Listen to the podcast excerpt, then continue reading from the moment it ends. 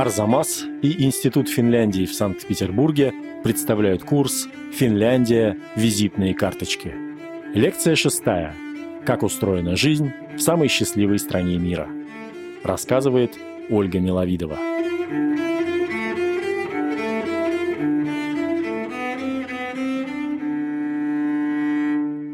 Однажды, много лет назад, мне рассказали шутку.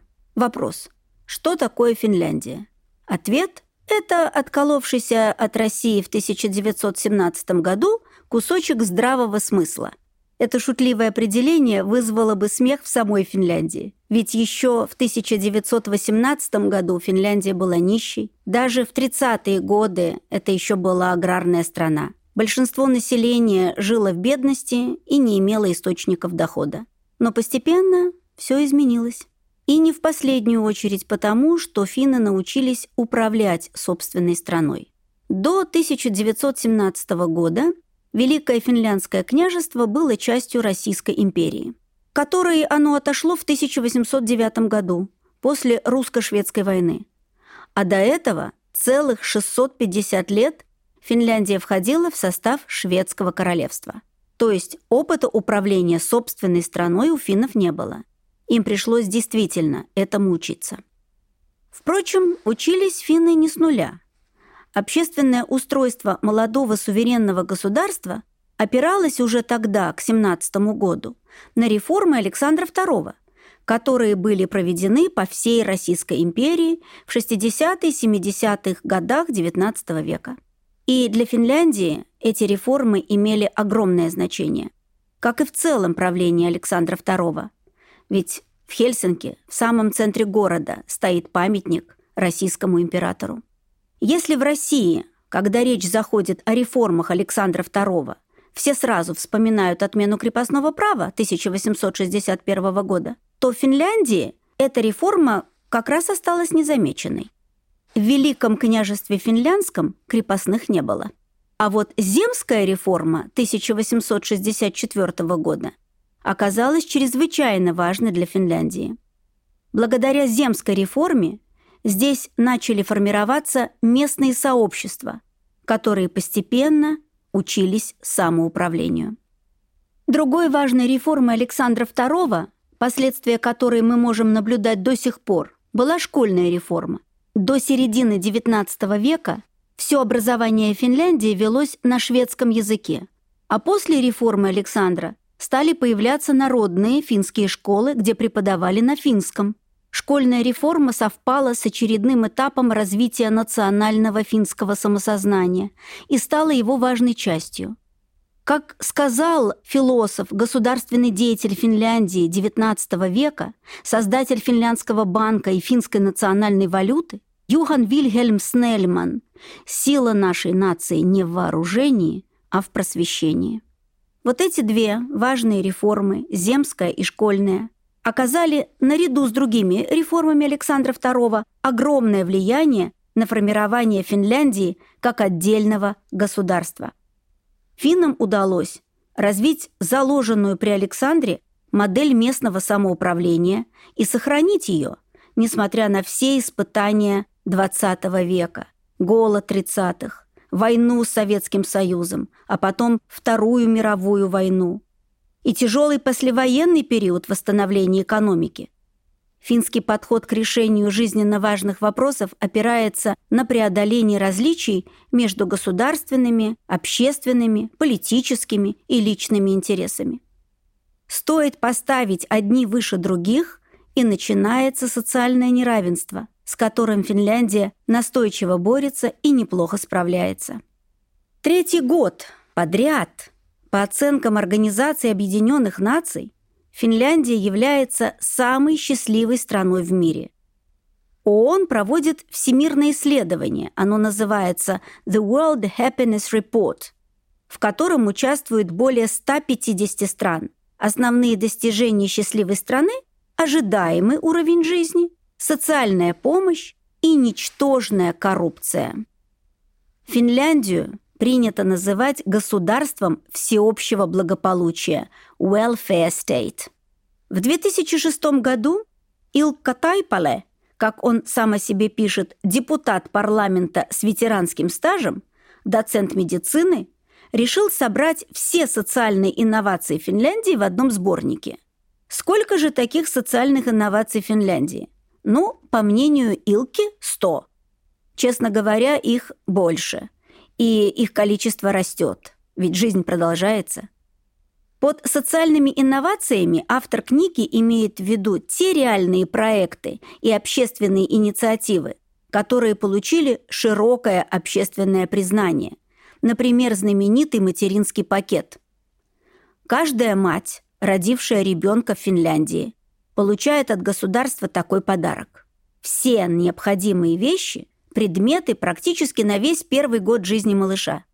Даже сама коробка, в которой лежат эти вещи, преобразуется в кроватку. Для получения этого пакета, а все хотят получить такой пакет, женщина должна встать на учет в женскую консультацию уже на четвертом месяце беременности. Такая серьезная государственная работа по преодолению детской смертности началась еще в 50-е годы прошлого века. И вот на сегодняшний день Финляндия находится на протяжении многих-многих лет в тройке лучших стран в мире по этому показателю. Как говорят сами специалисты, без привлекательности материнского пакета этого вряд ли можно было бы достичь. Похожая инициатива уже есть в Москве. Будем надеяться, что она когда-нибудь распространится и на остальную Россию. А вот еще пример. Государственное студенческое пособие. Впервые в 1969 году была внедрена система кредитов на учебу. Все студенты, подтверждающие свою академическую успеваемость, получают такое пособие. И это пособие позволяет студентам обучаться бесплатно, оплачивать свое жилье в студенческом общежитии. Студенты ведь обычно живут в общежитиях, а не дома. И очень популярно в Финляндии уезжать учиться в университет из своего родного дома. Стипендию они будут получать, естественно, тоже. И сам кредит на учебу. В такой маленькой стране, как Финляндия, предоставление каждому права учиться является важным. В результате такой политики выросла конкурентоспособность страны за счет высокого уровня образования и полного равноправия в системе образования. Самая главная отличительная особенность Финляндии, ну, по сравнению с другими, даже ближайшими скандинавскими странами, заключается в том, что в основе финского гражданского общества находится самостоятельная деятельность граждан, объединенных в организации и общества. Несмотря на то, что плотность населения Финляндии очень низкая, всего 17 человек на квадратный километр, люди не живут разобщенно. Они объединяются в различные социальные сообщества с друзьями, знакомыми, соседями, коллегами, единомышленниками. Люди помогают друг другу, приводят в порядок вместе дворовые, зеленые территории, организуют постоянно совместные мероприятия, субботники, походы, демонстрации, марши, собирают деньги на благотворительность и на ремонт дорог. Население Финляндии, ну, примерно такое же, как в Санкт-Петербурге. 5,5 миллионов человек. А вот в общественных организациях состоит в общей сложности 20 миллионов. 75% финнов являются членами различных объединений. И всего 30% из них имеют членство в одной организации. А подавляющее большинство в двух, в трех и даже в пяти различных обществах. Вот и объедините численность этих всех организаций, и у вас получится 20 миллионов человек. Деятельностью всех этих многочисленных организаций управляют советы, которые выбираются на общем собрании. В городе председатель Совета городских уполномоченных, выборная должность, является первым лицом. А вот мэр города, назначенный этим советом, только третье. Вторым человеком в городе, большом таком, например, как Турку или Хельсинки, будет являться председатель городского управления. Вот такая структура. И в городах, и, как я объяснила, в общественных организациях. Как же общественные решения становятся государственными? Получив от общественной организации интересное предложение в письменном виде, в средствах массовой информации, где угодно, на радио, вот, пожалуйста, ведомственные институты начинают проработку и маркетинговые исследования по всем перспективам и рискам связанным с внедрением этой инициативы. Такой подход применяют к любым социальным инновациям, даже самым, на ваш взгляд, далеким от серьезных социальных решений. Так, например, в 1997 году в Финляндии появился новый массовый вид народной физкультуры – ходьба с палками – саува кавелю по-фински. У нас называют ее скандинавской ходьбой, а я бы, конечно, рекомендовала называть финской, ведь финны придумали этот вид ходьбы. Одна из самых массовых общественных организаций в области физкультуры и спорта, а в ней состоит 85 тысяч человек, называется Суомен Лату или финская лыжня. Так вот, эта Суомен Лату стала инициатором общественного движения любителей ходьбы с палками – Институт физической культуры и спорта имени Урхо Калева Кекконена, легендарного финского президента, он был, кстати, президентом самый долгий срок из всех президентов страны, то есть с 1956 по 1981 год. Урхо Калева Кекконен начинал как спортсмен-легкоатлет, поэтому институт носит его имя. Так вот, этот институт провел в течение нескольких лет серию исследований и рекомендовал этот вид физической активности, то есть ходьбу с палками, как реабилитационный, оздоровительный и спортивный тренинг. Парламент Финляндии не просто рассмотрел и заслушал отчеты и рекомендации. Была создана специальная группа из депутатов парламента, которая стала заниматься регулярно ходьбой с палками. Появились компании, которые начали производство палок для ходьбы и аксессуаров для этого вида физической активности. И в 1997 году люди вышли на улицы. Я тогда жила в Финляндии и испытала настоящий шок. Вдруг неожиданно я вижу людей с лыжными палками. И, конечно, шутки, которые можно встретить сейчас и у нас порой. «Лыжи, вы где забыли?» – слышалось и там. А знаете, что было дальше? А дальше появились пешеходные дорожки. Университеты и институты начали готовить специалистов. По всей стране начался активный спрос на здоровый образ жизни. Ведь в отличие от лыж, ходить с палками можно и нужно регулярно, в любое время года и в любом возрасте. И это только один пример принятия коллективного решения на государственном уровне. Еще хочу о таком примере рассказать, на мой взгляд, очень знаковом. Впервые в мире в 1943 году в Финляндии был принят закон, гарантирующий бесплатные обеды для школьников. В это тяжелое военное время государство берет на себя заботу о питании учащихся народных школ. Ведь только накормив детей, можно было начать разговор об их образовании. Социальные инновации в области управления, здоровья, культуры, образования, социальной политики стали основой и смыслом жизни и благополучия финского общества. То, чего людям не хватает, то, что мешает им жить или нарушает благополучие, обсуждается коллективно на местном уровне. И постепенно, если эта тема актуальна, важна, она переходит все дальше, включая в свою орбиту большее количество людей, специалистов, экспертов и институтов. Для того, чтобы новое явление стало законом, нужно не переставать говорить о нем. Так местные сообщества реально влияют на государственные решения, не наоборот. Вот хочу сейчас перечислить пять основных сфер приложения мыслей и чаяний социально-политических институтов и организаций Финляндии. Первое, самое главное – обеспечение жизненных потребностей. Этим занимается Институт финских пенсий, Центр народных пенсий иначе. Он обеспечивает всех без исключения граждан Финляндии и финнов, живущих за рубежом, социальным вниманием, предоставляя пособия или пенсии. Вторая область или сфера приложения социально-политической деятельности – это политика занятости. Люди ведь периодически в рыночной экономике будут оставаться без работы, это понятно? То есть есть какая-то социальная несправедливость, безусловно, в том или в другом случае. Но политика занятости – вот что важно. Она существует, и она реагирует очень оперативно на эти вызовы. И это ведь не только трудоустройство. Это еще и поддержка дополнительного образования.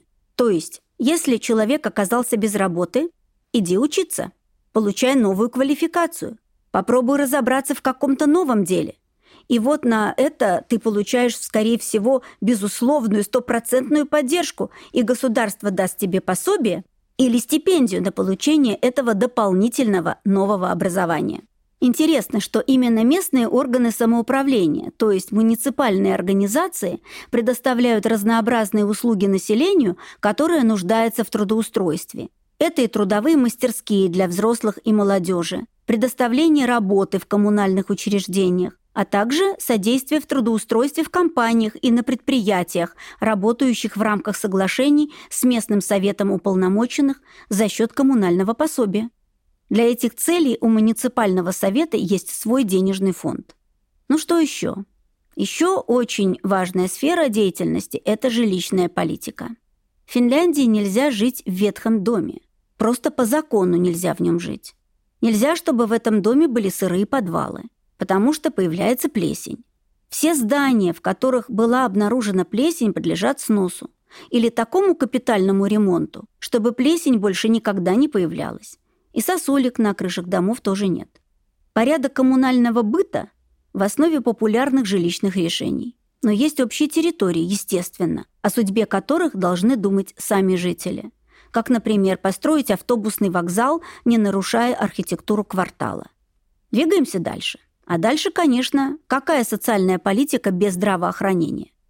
В школе, например, нет медсестры. Зачем она там? Там же не больные дети. В школе есть специалист здравоохранения. То есть это действительно изначально медицинский работник, который получил квалификацию педагога здоровья. То есть это такой человек, который умеет объяснить детям и маленьким, и подросткам о том, как важно быть здоровым, и что полезно делать, а что не полезно. По Конституции Финляндии государство обязано обеспечить каждого гражданина необходимой социальной и медицинской помощью, а также содействовать укреплению здоровья населения. Это закон. Если кратко, то система работает так. Население платит в казну, государству и в местный бюджет налоги. Эти налоги возвращаются местным, то есть коммунальным органам власти. А помните, откуда эти органы власти? Вот та самая земская реформа 1864 года до сих пор работает. Коммунальщики расходуют их на обеспечение, вот эти средства, которые возвращаются обратно, на обеспечение населения всеми необходимыми услугами в области здравоохранения. То есть это обязательно должно быть сделано не на сверхвысоком государственном уровне, а на местном. В Финляндии медицина не государственная. Сама помощь населению оказывается местными врачами. Вот у нас было, я все время к этому земскому прошлому возвращаюсь, земский врач Антон Павел Чехов, или у финнов Элиас Ленрод, создатель Калевалы, тоже был земским врачом.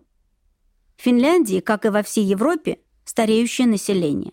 Следовательно, большое значение приобретают социально-оздоровительные услуги. И здесь также Финляндия оказалась на передовом рубеже. Сегодня популярны и у нас, но когда-то они возникли в Финляндии – детские сады для пожилых. Социальная политика семьи и образования – особая тема. В Финляндии есть практически все виды современной семьи. Вообще тема равноправия стала одной из важнейших движущих сил финской культуры толерантности и равенства. Еще в 1906 году финская женщина стала полноценным членом общества с правом политического голоса. А это, заметьте, случилось, когда Финляндия входила в состав Российской империи. Одной лекции точно мне не хватит, чтобы рассказать даже кратко обо всех направлениях социальной политики Финляндии. Поэтому я остановлюсь только вот на одном поподробнее – на образовании. Многие россияне знают или слышали о финском образовательном чуде. На самом деле чудес здесь никаких нет. Финское образование – это зеркало тех общественных изменений, которые происходили и происходят в стране. Итак, Финская школа с 2000 года является лидером мировой системы образования. Именно тогда впервые было проведено исследование PISA – Program of International Students Assessment. Это мониторинговое исследование качества общего основного образования. Чтобы сравнить системы образования в разных странах, были составлены тесты для учеников 15-летнего возраста – Задачей тестов было понять, способны ли дети применять полученные в школе знания и умения в жизненных ситуациях, то есть измеряется не успеваемость, а функциональная грамотность. Финские школьники оказались впереди всего мира по чтению. Это было тогда, в 2000 году, когда впервые запустили ПИЗу. Уже в следующем исследовании, а тесты проходят раз в три года, была добавлена математика, естественные науки, а в последние два исследования добавили отдельные задачи по логике. Так вот, на протяжении 20 лет Финляндия устойчива среди лучших, пятая на сегодняшний день, но это не означает, что Финляндия переживает по этому поводу. Наоборот, финны не стремятся быть обязательно лучшими. Те страны, которые вышли на первое место, это Сингапур, Южная Корея. Кстати, Эстония сейчас опередила Финляндию. И увеличилось в целом количество стран, участниц этого исследования. Россия старается улучшать свои результаты. Российские школьники в последнем ПИЗа оказались на 31 месте по чтению, на 30-м по математике и 33-м по естественным наукам. Что такое финская школа? Это не просто учреждение и не просто здание, в котором нужно получать знания и готовиться к взрослой жизни. Финская школа – это инструмент, помогающий ребенку, человеку жить. Финское общество, финская школа помогает становлению не гражданина, а человека. Вот так это записано в основах финского учебного плана. Вот в этом и есть принципиальная разница. Все начинается с нулевого или подготовительного класса. Требований нет, а есть вот тот самый минимум, который, конечно же, ты должен, безусловно, освоить, но ты будешь это делать в своем режиме. И вот этот переход от детского сада в школу – очень важный момент. Сегодня появился в финской школе нулевой класс. Класс для шестилеток. Когда-то у нас, между прочим, в конце 80-х годов был такой же эксперимент, и очень жалко, что он не продолжился. Затем после этого нулевого класса начинаются первые шестые классы. Это начальная школа или первая ступень основного общего образования. У нас четырехлетняя, в Финляндии шестилетняя начальная школа. Потом седьмой, девятый классы, вторая ступень. И после окончания вот этой ступени можно выбирать идти в профессиональный колледж или в классическую гимназию.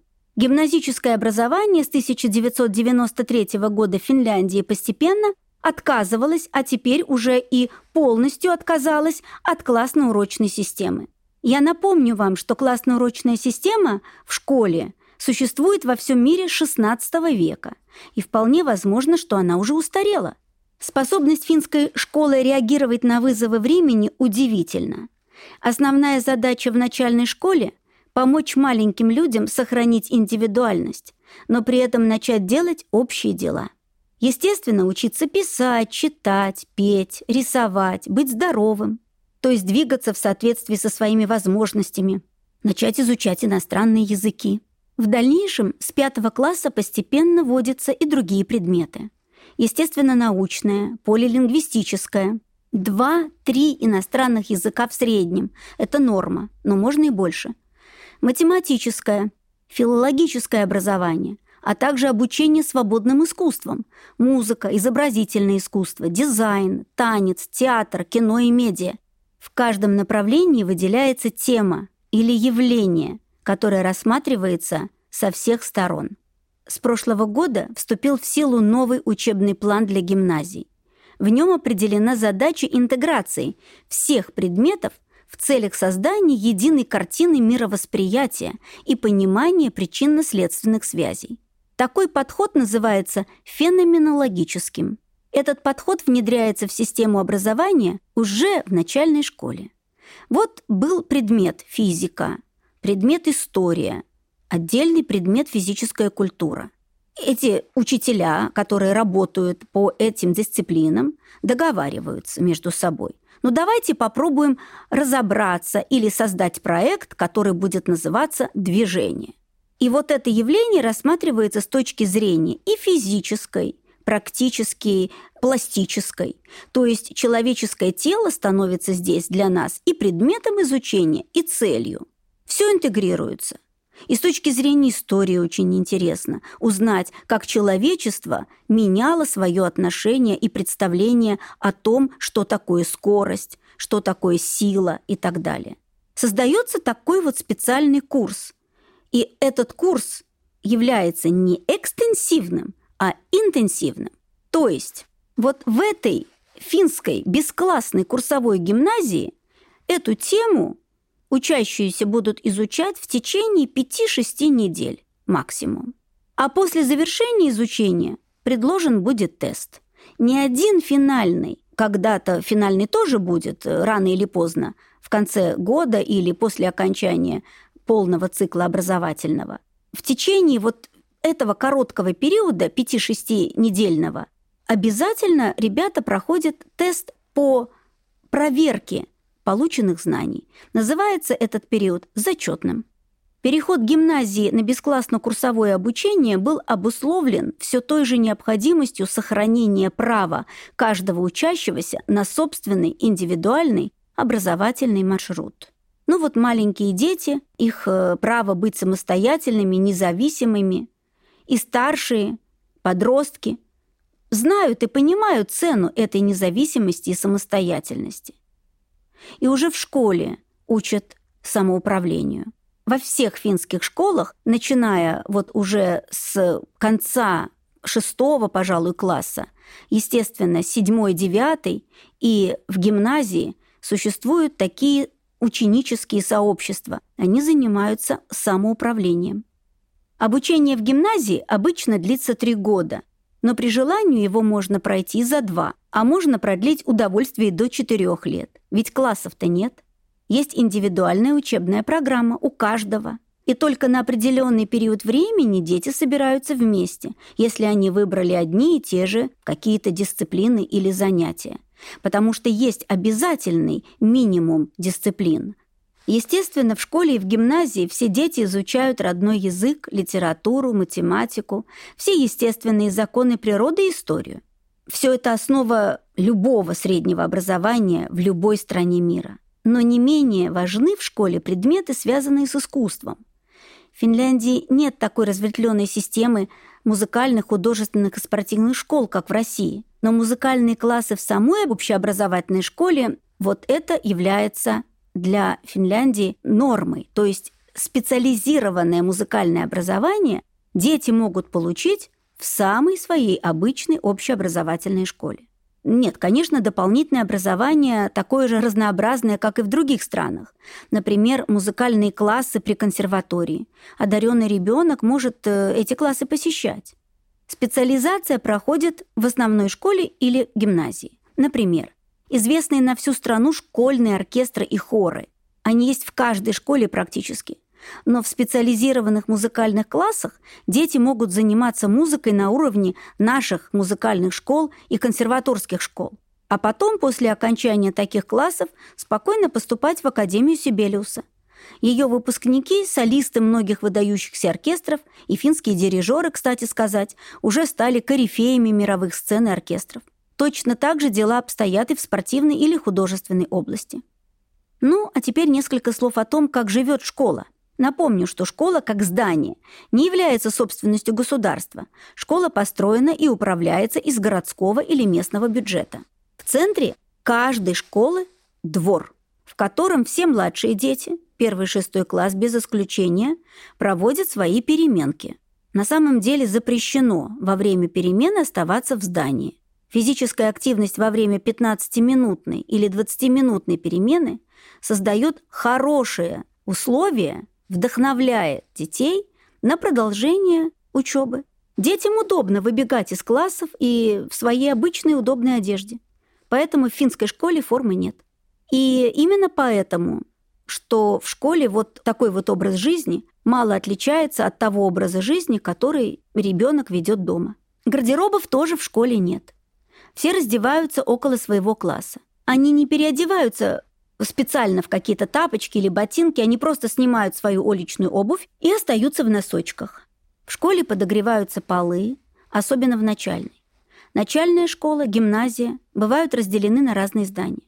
И поэтому маленькая небольшая школа, в которой учатся дети с первого по шестой класс, организована так, чтобы им было удобно, в смысле детям.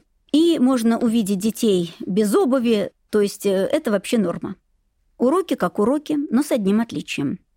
Уроки являются временем для самостоятельного обучения.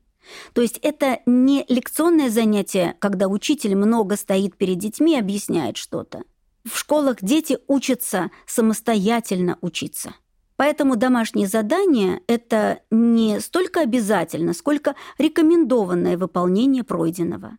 Очень много уроков проводится в движении.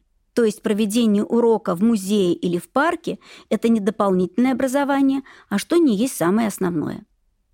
Говоря о школе, невозможно обойти вниманием столовую. В каждой школе есть своя столовая. Сегодня, как правило, в крупных школах есть и своя кухня, которая готовит еду для детей и учителей в соответствии с новейшими знаниями о диетологии и сбалансированном общественном питании. О том, как правильно и полезно питаться, детям регулярно рассказывают учителя в начальной школе. Можно сказать, что обед в финской школе – это важный ритуал – столовое общественное место, в котором царит порядок и культура коллективного застолья. Совершенно по-другому стоят столы, не так, как у нас. Не маленькими группами дети сидят по 4, по 6 человек. А целый класс садится вместе за очень длинный стол. И учитель вместе сидит с ребятами и ест. Питание организовано непорционно. Каждый подходит к стойке раздачи и самостоятельно берет себе то, что предложено. Маленьким помогают, Обязательным элементом этого ритуала будет уборка тарелок. Все общеобразовательные школы Финляндии, кроме нескольких, являются не государственными, а муниципальными. То есть школы, как и медицинские центры, созданы под юрисдикцией местных органов власти. Местное самоуправление, совет городских или сельских уполномоченных берет на себя заботу о том, как будут расходоваться налоги жителей этой территории. Естественно, их существенная часть отдается обеспечению образования. Государство обеспечивает общим средним образованием всех своих детей и молодых людей. Но что конкретно нужно детям в Хельсинки, на островах Туркуского архипелага или в Лапландии государство не может, да и не должно знать. За этим следит коммунальная, местная, муниципальная власть. Средства массовой информации внимательно следят за работой местных органов власти, рассказывают о политических решениях, популярных или нет – в Турку, например, вот уже несколько лет не прекращаются дискуссии по поводу строительства большого транспортного узла под рыночной площадью в самом центре города. И недовольных очень много. А вот в Тампере все единодушно проголосовали за строительство трамвайных путей через весь город. И также несколько лет все терпят неудобства, связанные с такой глобальной стройкой. То есть бывают непопулярные решения, по которым идет живая дискуссия, но рано или поздно люди придут к общему результату. Это неизбежно. А бывают решения сразу популярные. Общественные организации, местные сообщества и движения активны. И они системно, то есть ежедневно включены в решение злободневных и важных вопросов жизни. От материнского пакета и отпуска по уходу за ребенком для отца – до сухой уборной и мостков для стирки белья. Словом, социальная политика Финляндии – это и есть политика здравого смысла. Поэтому мне так нравится финский вариант известной нашей русской поговорки «под лежачий камень вода не течет». По-фински, если перевести, будет звучать так «катящийся по земле камень мхом не покрывается». Чувствуете, в чем разница? В подходе. Над курсом работали редактор Дарья Тимченко, куратор Ирина Калитеевская, расшифровщики Вера Едемская и Кирилл Гликман, фактчекеры Вера Едемская и Михаил Трунин, студии «Башня» Санкт-Петербург, «Резонант Артс» Москва и «Ексамедиа» Хельсинки, звукорежиссеры Юлия Глухова, Арсен Степанян, Павел Прокофьев и выпускающий редактор Дмитрий Перевозчиков. Проект подготовлен совместно с Институтом Финляндии в Санкт-Петербурге.